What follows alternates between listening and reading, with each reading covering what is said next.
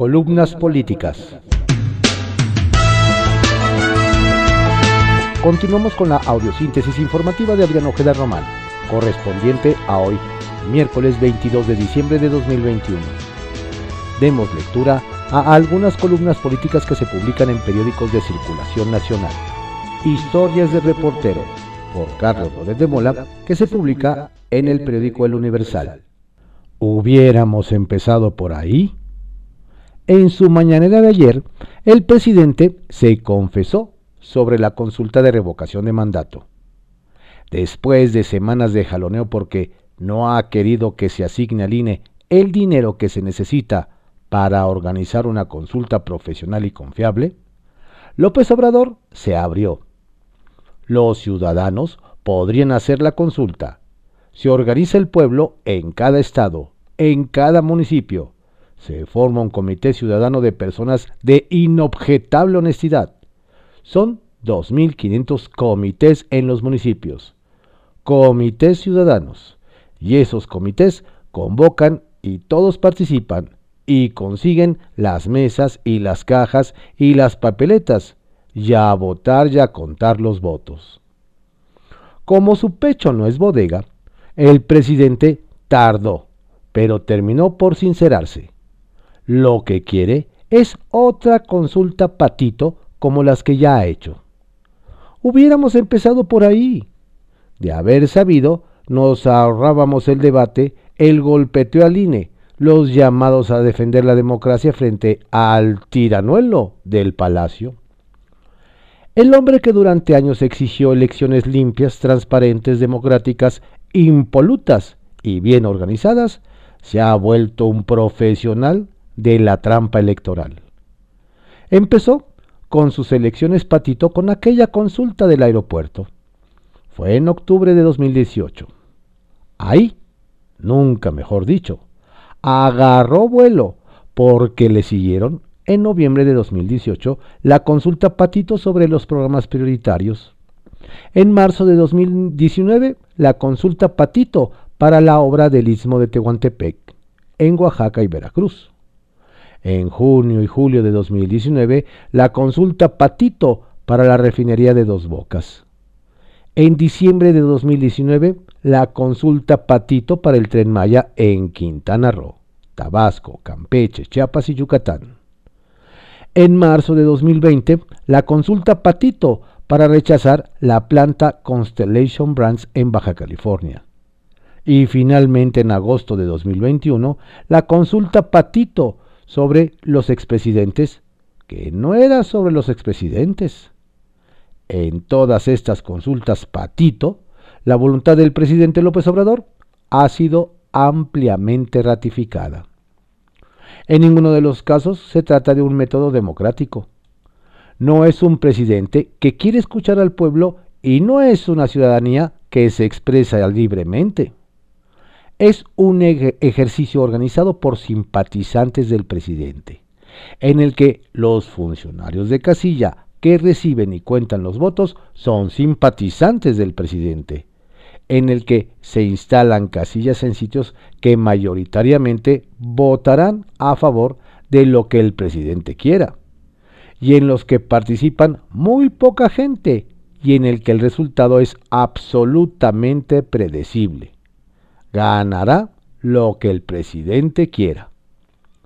Es la repetición de fraude electoral a nivel nacional, regional, bajo estándares que en su pasado como opositor resultarían inaceptables para un personaje como López Obrador, el político mexicano que más se ha quejado de fraudes electorales y más ha peleado públicamente por elecciones justas.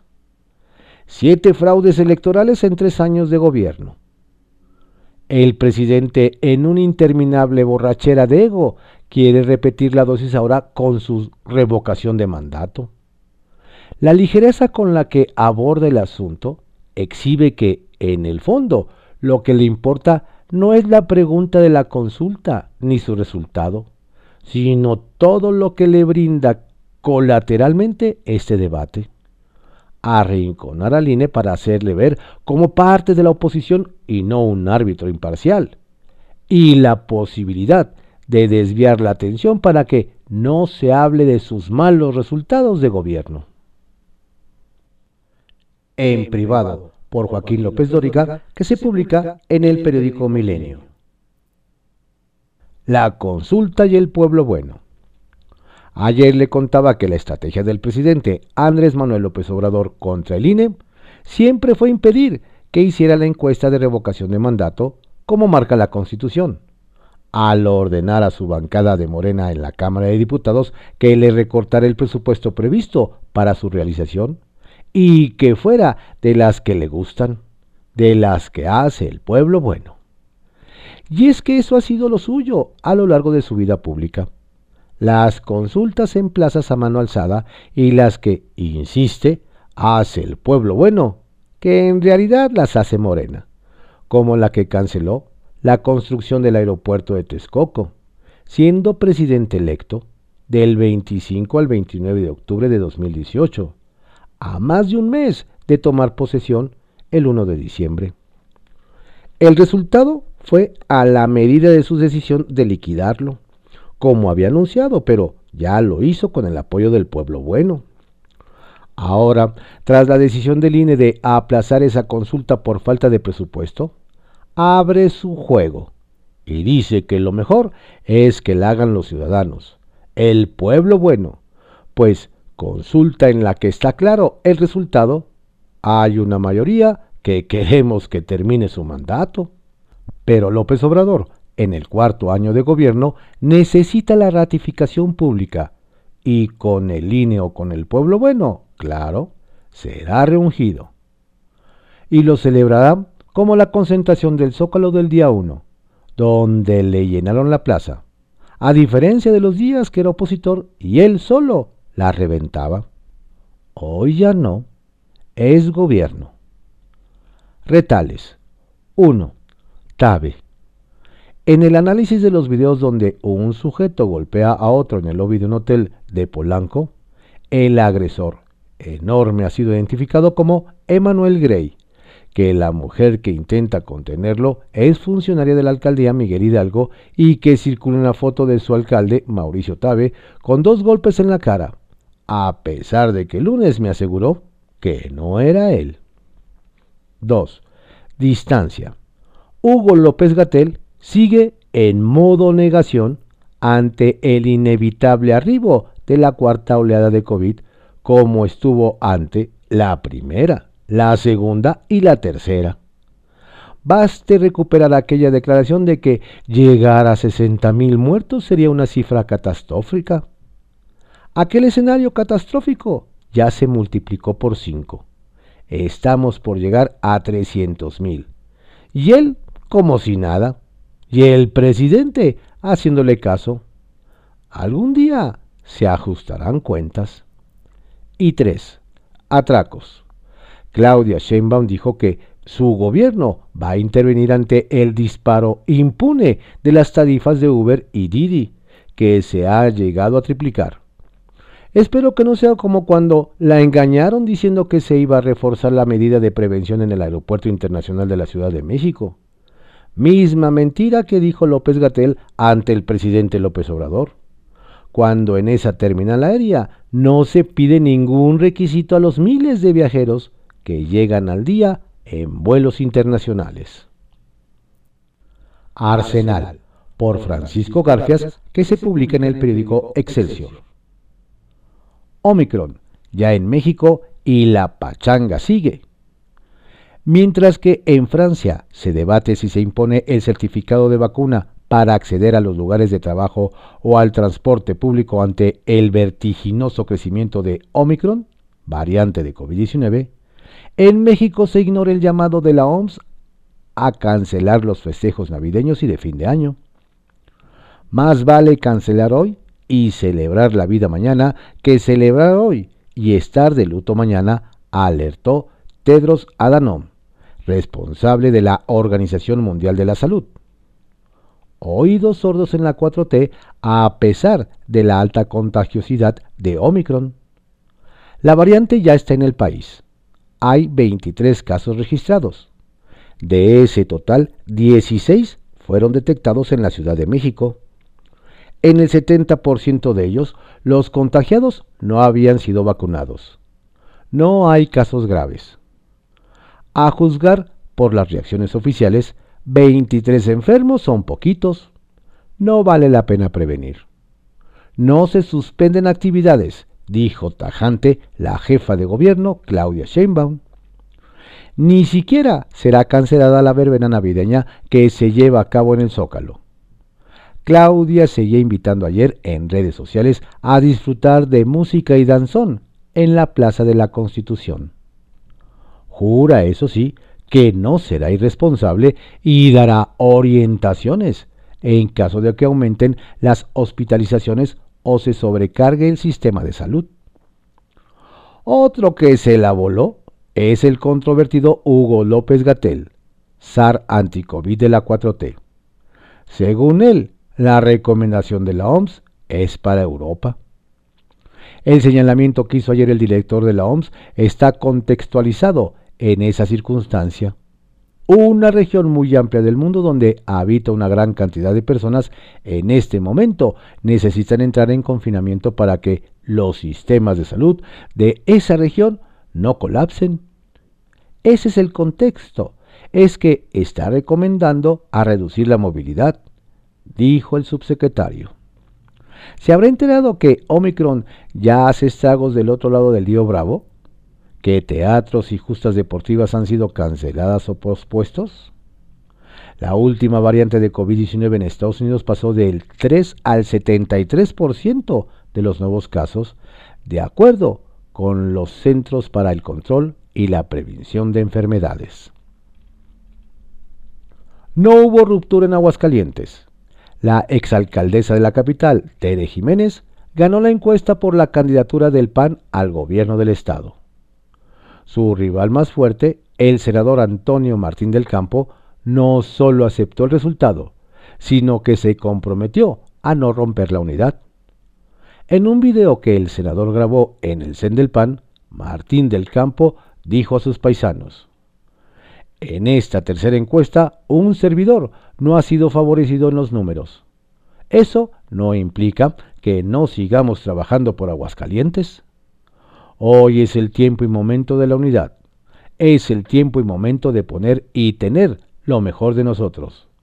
Seguiré trabajando desde la trinchera que ustedes me digan, dijo. Buen trabajo el realizado por Santiago Krill en Aguascalientes el jefe panista Marco Cortés le encargó de extrabar el conflicto. Había incluso amenaza de ruptura.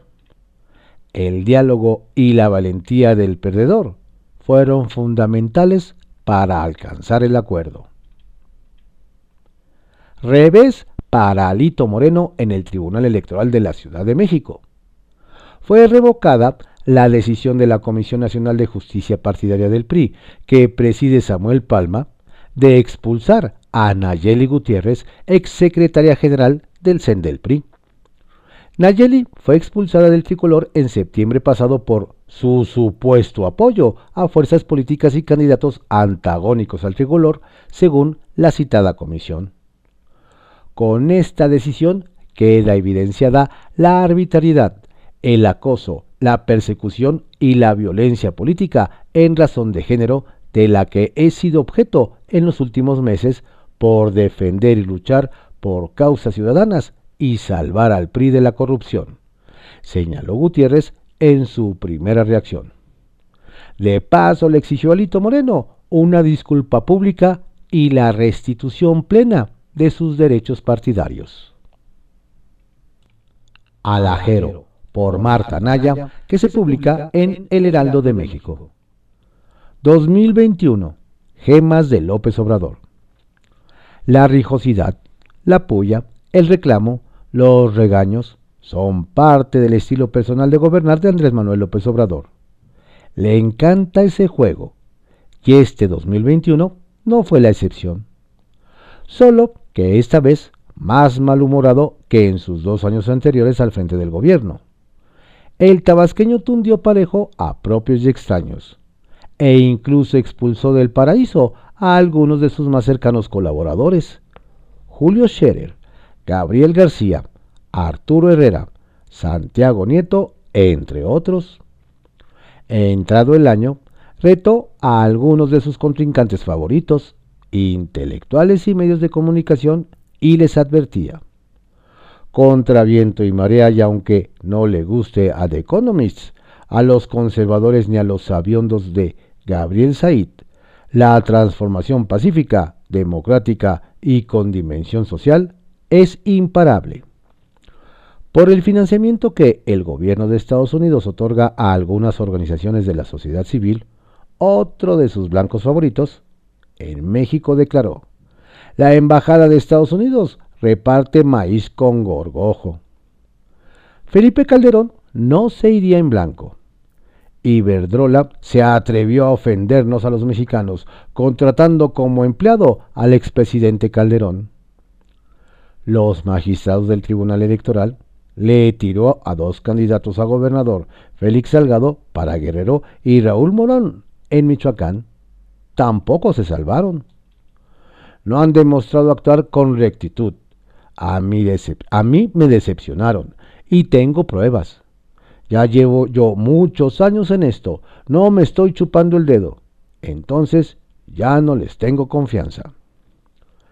La ausencia de remanentes del Banco de México, además de costarle la reelección a Alejandro Díaz de León como gobernador del Banco Central, alcanzó a uno de sus ex subsecretarios de Hacienda, Gerardo Esquivel. Ya se volvió ultra tecnócrata.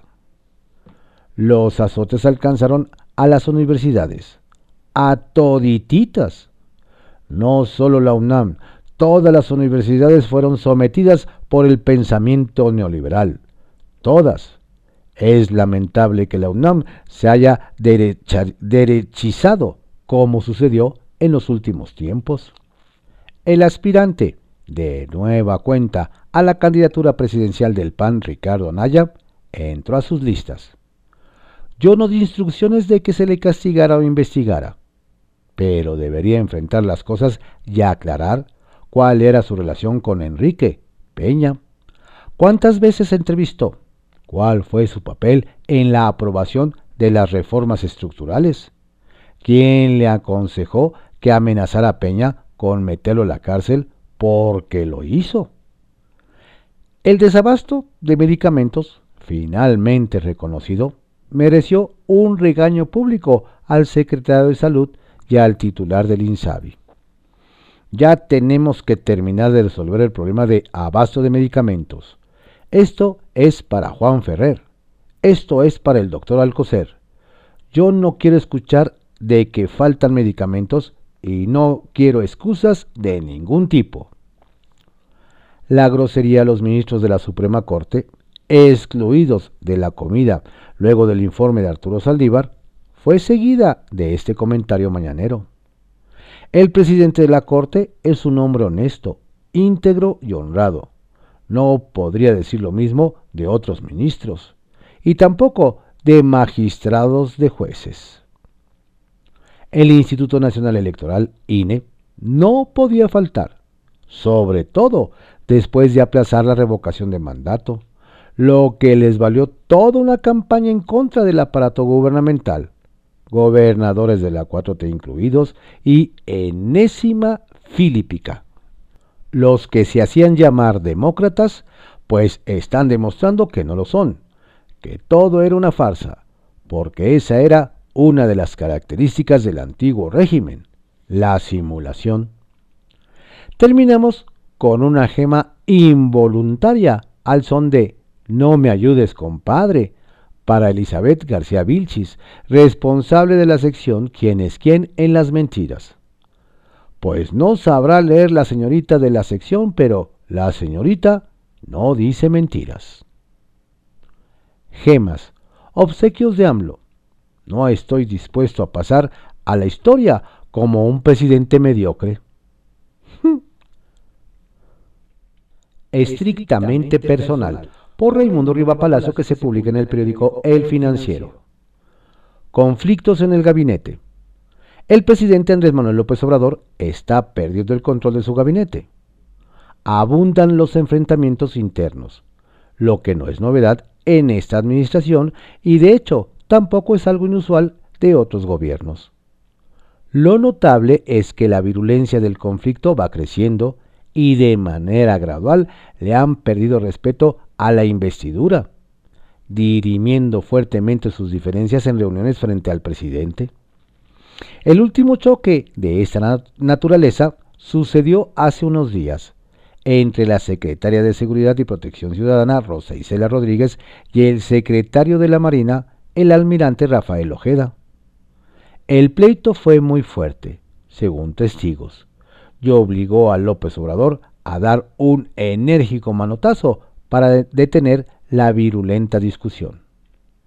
Ese día en Palacio Nacional, la secretaria Rodríguez comenzó a quejarse de la falta de apoyo de la Marina en la implementación de los Tianguis del Bienestar, un programa puesto en marcha en agosto pasado para entregar a poblaciones vulnerables bienes y recursos confiscados o decomisados en las aduanas. El programa no tiene que ver nada con la Secretaría de Seguridad, pero el presidente se lo encargó a Rodríguez muy cercana a él desde hace dos décadas, ya quien está comenzando a tallar para convertirla en la próxima jefa de gobierno de la Ciudad de México. Rodríguez acusó a la Marina de haberlos dejado sin protección y, y, señaló que les era muy difícil entrar a algunas poblaciones porque pensaban que eran policías. La secretaria se confundió evidentemente. Seguridad pública y policías son casi un sinónimo. ¿Por qué tendrían que ser vistos como lo que no son? Tampoco es culpa del personal de la Secretaría, sino de quien los puso a realizar tareas que no se encuentran dentro de su jurisdicción y de quien lo aceptó. En cualquier caso, la queja de Rodríguez tuvo respuesta inmediata del secretario de la Marina, quien rechazó los lamentos y le dijo que lo que demandaba no se encontraba dentro de su responsabilidad. Los secretarios se hicieron de palabras y recriminaciones mutuas hasta que intervino el presidente. La violencia de ese choque en las reuniones multitudinarias y desorganizadas previas a la mañanera no es algo a lo que están acostumbrados. Lo que había sucedido antes en la categoría de sobresaliente fueron los momentos de desdén hacia la entonces secretaria de Gobernación Olga Sánchez Cordero o el silencio público de los jefes militares quienes, ante tanta audiencia en reuniones que debían ser mucho más privadas y acotadas, habían optado por guardarse los temas delicados y buscar al presidente en otro momento para comentarlo con él. La rispidez con la que se trataron Rodríguez y el almirante Ojeda permite asomarse a la forma como se están peleando los colaboradores del presidente que ante los vacíos y descontrol que están observando, están dirimiendo sus problemas en público, muchas veces ante personas que desconocen quiénes son o por qué son invitadas a ese tipo de reuniones. Los enfrentamientos para agudizar el problema siguen creciendo. Uno que se arrastra desde hace más de un año es el que ha sostenido el subsecretario de Salud Hugo López Gatel con el secretario de Relaciones Exteriores Marcelo Ebrard, y no ha dejado de tener nuevos capítulos. El último, hace dos semanas, fue la batalla por las vacunas de refuerzo anti-COVID, luego que el fallido zar del coronavirus convenció al presidente de que no eran necesarias y que esperaran hasta marzo cuando habría suficiente información y pruebas de su necesidad. Ebrard, a quien le había quitado el presidente la compra de vacunas y se la regresó a la Secretaría de Salud, persuadió al presidente de lo contrario y logró que cambiara su postura y anunciara que la vacuna de refuerzo sería universal. Fuera de la mañanera, Ebrard ha sido déspota con López Gatel y lo ha despreciado en reuniones vinculadas al tema del COVID, marginado y rechazado cuando el subsecretario ha pretendido llegar a acuerdos con él. López Gatel, nada efectivo, como estratega contra la pandemia, pero cargado de intrigas, se apuntó a algunas victorias contra el canciller, pero tiene más derrotas en su haber. Topó con el muro de Ebrard, que ha tenido una aliada inopinada en Claudia Sheinbaum, la jefa de gobierno capitalina, quien con el apoyo del presidente desplegó una estrategia distinta a la recomendada por el subsecretario para enfrentar la pandemia. Y lo confrontó, llegando su exasperación y percepción de poder en Palacio Nacional a tal nivel que recientemente pidió su destitución. López Obrador no accedió a la propuesta porque considera que la remoción del subsecretario sería el reconocimiento de que su estrategia contra la pandemia fracasó. Y ha tratado de proteger al subsecretario, no de las críticas externas, sino del fuego interno, al encargar a su coordinador de asesores, Lázaro Cárdenas, que sea quien lleve la interlocución regular con él. Hay otros conflictos que van en aumento. El más importante el renovado pleito entre la secretaria de Energía, Rocío Nale, y el director de Pemex, Octavio Romero, que se intensificó coincidentemente tras el aplazamiento de la autorización de la compra del 50% de la refinería de Deer Park en Houston, donde el broker fue Elvira Daniela Cabas, muy cercana al funcionario que había renunciado a la dirección del Centro Nacional de Control de Gas Natural para meterse en ese negocio, de donde obtuvo, según información que llegó a Palacio Nacional, una comisión equivalente a 12 mil millones de pesos.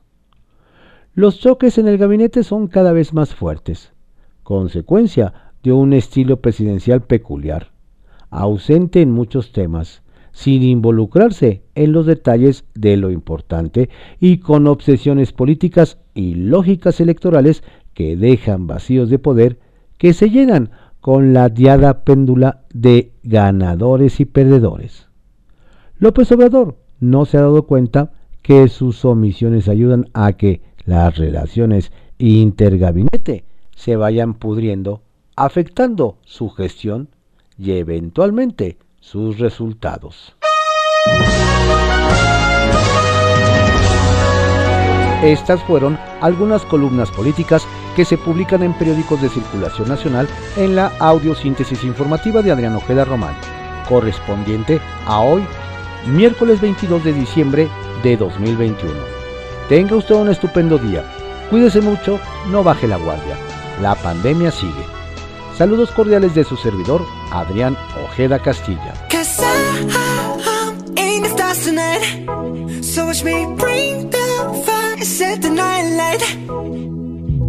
Shoes on, get up in the morning, cup of milk, let's rock and roll. Kink out, kick the drum, rolling on like a rolling stone. Sing song when I'm walking home, jump up to the top of the brown. Ding dong, call me on my phone, nice tea, and I'll get my ping pong. This